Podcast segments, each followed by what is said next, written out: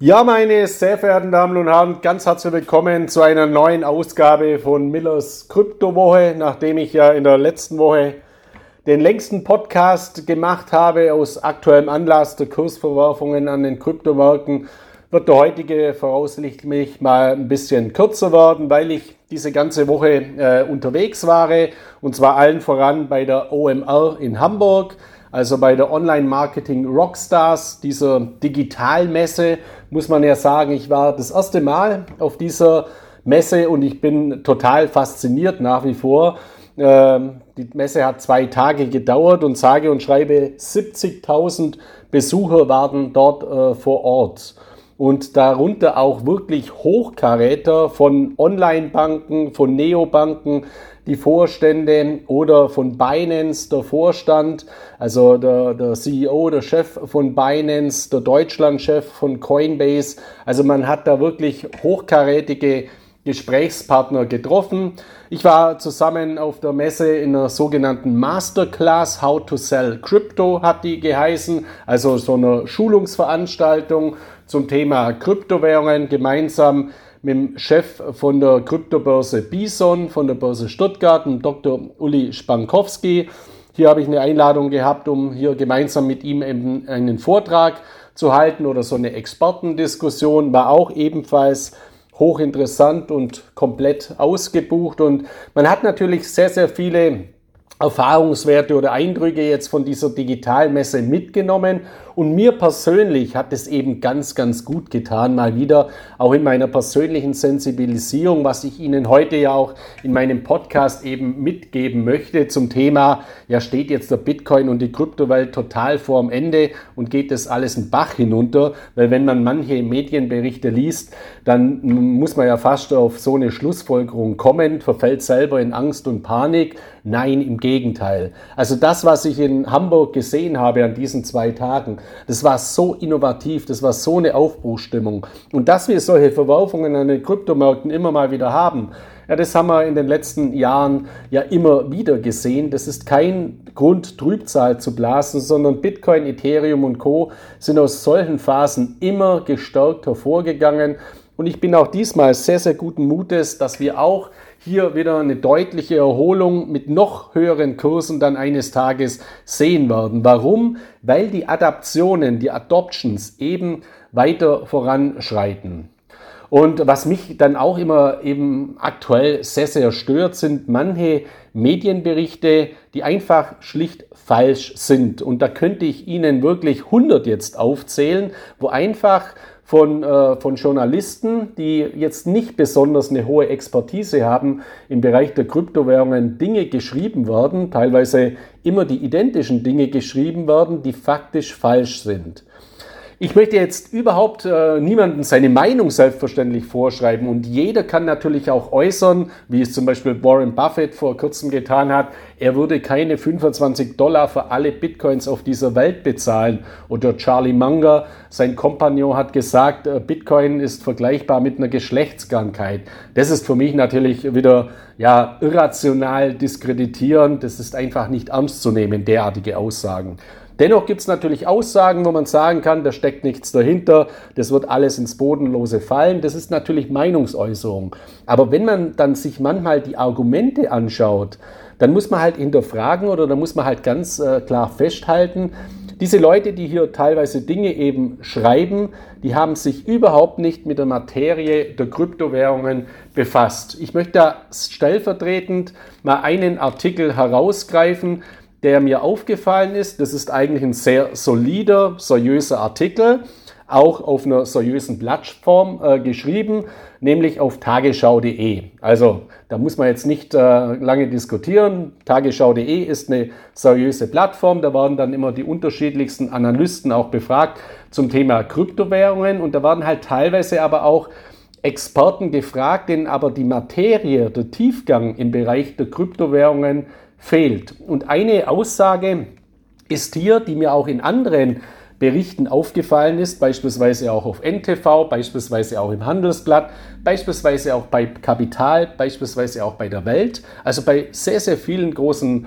äh, Zeitungen und Portalen, dass hier ein Narrativ geschaffen wird, nämlich die Zinswende belastet. Die Zinswende belastet die Kurse von Kryptowährungen. Und ich lese Ihnen mal diese Originalpassage vor, die hier bei, bei der Tagesschau steht, also bei tagesschau.de im Artikel, äh, wie ich gerade gesagt habe, Kryptowährungen, warum der Bitcoin an Wert verliert. Wenn Sie das nachgoogeln möchten, der Artikel ist vom 10. Mai 2022, also eben mitten in diesem Crash äh, verfasst äh, worden. Äh, und da ist eben ähm, beinhaltet eine Passage, die Zinswende einer Reihe von Zentralbanken rund um den Globus gilt denn auch als größte Belastung für die jungen Anlagen. Viele davon sind nun erstmals mit einer entschlossenen Straffung der Geldpolitik konfrontiert. Die steigenden Zinsen machen dabei Anlagewerten zu schaffen, die wie Kryptowährungen keine regelmäßigen Erträge abwerfen, während Anlageformen mit Verzinsung wieder attraktiver werden. Also diesen Satz muss man sich dann mal zu Herzen nehmen. Die steigenden Zinsen machen dabei Anlagenwerten zu schaffen, die wie Kryptowährungen keine regelmäßigen Erträge abwerfen. Ja, dann muss man halt mal sagen, diesem ähm, Mann oder dieser Frau äh, von Detlef Landmesser, also das ist ein Mann in dem Fall, der diesen Artikel geschrieben hat, auch auf Basis von Analystenkommentaren. Das, was er hier schreibt, ist sachlich und fundamental fachlich falsch, weil Kryptowährungen sehr wohl eine Art Zinsen abwerfen, und zwar diejenigen Kryptowährungen allen voran, die natürlich mit dem Proof-of-Stake-Algorithmus hinterlegt sind, also die auf dem Proof-of-Stake-Algorithmus basieren. Auch Bitcoin kann eine Art Zins abwerfen, wenn man ihn beispielsweise ins äh, Liquidity Mining gibt oder ins Lending. Also auch hier kann man mit bestehenden Kryptowährungen verdienen. Und bei Proof-of-Stake Kryptowährungen ist es eben ganz klar, dass man hier sogenannte Staking Rewards erzielen kann. Und die sind deutlich höher eben als das aktuelle Zinsniveau. Ich habe ja in meiner letzten Ausgabe von CryptoX zwei grundlegende Informationen dazu veröffentlicht. Erstens, dass sich die steuerlichen Rahmenbedingungen in Deutschland für Staking Services erfreulicherweise im Hinblick auf die Ertragsbesteuerung ganz, ganz hervorragend äh, verändern, weil eben die 10-Jahresfrist wegfällt und eben jetzt genauso die einjährige Spekulationsfrist zur Anwendung kommt. Das ist ein Meilenstein in diesem Zusammenhang. Und Staking ermöglicht eben einem Kryptoinvestor, der Kryptowährungen hält, die Teilnahme an der sogenannten Transaktionsvalidierung, schweres Wort, in Proof of Stake Blockchains. Und dafür wird man dann eben mit, vom entsprechenden Netzwerk mit Staking Rewards belohnt. Das ist durchaus ein bisschen vergleichbar mit Investitionen in Fremdwährungen. Fremdwährungen, Fremdwährungskonten haben teilweise eben weitaus höhere Zinsen, aber man hat eben das Fremdwährungskursrisiko. Und bei Staking-Kryptowährungen, wenn man sowieso in Staking-Kryptowährungen investiert, ja, dann hat man das Kursrisiko sowieso, aber man kann eben diese Staking Rewards verdienen. Und deswegen ist dieser Passus, der bei Tagesschau, bei NTV, bei so vielen Portalen steht, dass Kryptowährungen, auch vergleichbar mit Gold, keine Zinsen und keine Dividenden zahlen, faktisch einfach falsch. Und das muss man natürlich auch mal ja, ganz klar sagen. Und ich werde da in nächster Zeit auch mal einen größeren Artikel eben mal dazu machen, um mit diesem, ja, mit diesem Mythos einfach auch mal aufzuräumen. Weil wenn jemand sowas schreibt, dann sehe ich ja, der hat eben keine besonders hohe Expertise im Bereich der Kryptowährungen, behauptet aber etwas, was falsch ist. Und wenn man jetzt sich mal die geschätzten Staking Rewards anschaut, wenn ich das mal bei Bitpanda mache, die aktuell eben Staking Services eingeführt haben, die bezahlen eben aktuell auf Cardano beispielsweise 3,55% Staking Rewards per Anno, also das sind Jahresrenditen, oder bei Polygon 12,26%, bei Polkadot 11,35%, bei Tesos 6,63%, bei Solana 4,32 Prozent, beim Near Protocol 9,34 Prozent, bei Kusama 13,51 Prozent, bei The Graph 11,66 Prozent, bei Cosmos 8,12 Prozent, bei Tron 9,23 Prozent. Also die haben mittlerweile 10 Coins und Token, die man dort staken kann und somit Erträge erzielen kann. Wie kann also dann jemand behaupten, Kryptowährungen fallen deswegen und sind besonders belastet durch die Zinswende, weil sie keine Erträge, keine Dividenden, keine Zinseinnahmen generieren? Also ist einfach ein totaler Trugschluss. Sehr wohl ist es in diesem Zusammenhang eben möglich. Und äh, das ist eben leider dann immer so, dass derartige Berichte auch die Ängste, die Kryptoinvestoren haben, nochmals verschärfen und verstärken. Und das ist natürlich immer ein bisschen schade. Deswegen auch derartige Berichte einfach mal äh, hinterfragen. Sie finden im Internet natürlich sehr, sehr viele Angstberichte. Ich bin ja jetzt auch niemand, wo totale Hype-Berichte macht und sagt, ja, morgen verdoppelt sich eh alles wieder. Nein. Ich kann auch nicht garantieren, wie weit die Kurse oder ich kann nicht vorhersagen, wie weit die Kurse noch fallen und kann nicht garantieren, ob die Niveaus, die wir derzeit haben, bereits der Boden sind. Ich weiß auch nicht, was in der Welt weiter passiert. Es kann zu weiteren Verwerfungen kommen. Wobei ich mir aber sicher bin, ist, dass wir langfristig ganz hervorragende Voraussetzungen haben, um in diesem Kryptosegment weiter zu wachsen. Und meine eigene persönliche Erfahrung aus der Vergangenheit zeigen mir eben auch, dass wir derartige Tiefs, wo dann alles am Boden liegt, wo die Stimmung ganz schlecht ist, dass das immer die besten Kontraindikatoren waren, um zu sagen, erstens mal, das Wichtigste ist ruhig zu bleiben, nicht einfach jetzt alles zu verkaufen und zweitens, wenn man in seinem Budget, das man für Kryptowährungen vorgesehen hat, eben noch Platz hat, dann sind derartige Phasen, wo der Angst- und Gier-Index bei 10 Punkten oder niedriger steht, immer ganz hervorragende Kontraindikatoren, um eben auch mutig weiter Kryptowährungen zuzukaufen. Das ist eben auch mein Rat nach wie vor, auch wenn wir durchaus vor einer langen Phase äh, der Frustration stehen könnten, wo wir hohe Schwankungen haben. Aber ich weiß aus der Vergangenheit, wie schnell sich das auch immer drehen kann. Und dass es sich drehen kann, dafür sind die Voraussetzungen sehr, sehr gut. Erstens mal, weil der technologische Fortschritt massiv weiter voranschreitet. Das ist der eine positive Aspekt. Und der zweite positive Aspekt ist, dass unser bestehendes Geldsystem ja todkrank ist. Das heißt, das Vertrauen in konventionelle Währungen aufgrund der Schuldenexzesse, die wir ja auch sehen, aufgrund der großen Probleme, die wir derzeit in der Welt haben, ausgehend vom Krieg in der Ukraine, von Hilfspaketen, die wir jetzt äh, schaffen müssen als Staaten, wo die Staatsschulden weiter steigen werden, von unterbrochenen Lieferketten, von einer nicht ausgestandenen Corona-Pandemie, wo man nicht weiß, wie es im Herbst vielleicht wieder weitergeht, von den Lockdowns in China, wo wiederum bedingt, äh, dass die Lieferketten weiterhin unterbrochen sind. Also wir haben so viele Probleme und wir haben hohe Inflationsraten und da ist es eben so, dass Kryptowährungen ein ganz, ganz hervorragendes Ausgleichssystem darstellen. Und diese weiter voranschreitenden Adaptionen, die sind mir eben auch bei der OMR jetzt in Hamburg wieder aufgefallen. Ich war auch auf dem Vortrag äh, oder dem Interview vom, äh, ja, ich kann immer den Namen ganz schwer aussprechen, vom, also vom Chef von Binance, äh, Chang Zheng Peng, äh, sage ich da immer dazu. Aber äh, ja, nicht so schlimm. Also der Chef von Binance war eben da und er hat ein paar ganz interessante Dinge gesagt. Allen voran das Wichtigste aus meiner Sicht. Er hat eben geäußert, dass Binance derzeit dabei ist, in Gesprächen mit der Bundesanstalt für Finanzdienstleistungsaufsicht, der BaFin, sich äh, für eine Krypto-Verwahrlizenz in Deutschland zu bewerben beziehungsweise einen derartigen Antrag einzureichen, dass eben Binance dann auch in Zukunft, ähnlich wie Coinbase, die das ja schon bekommen haben, dann rechtlich in einem sauberen regulatorischen Rahmen in Deutschland agieren kann.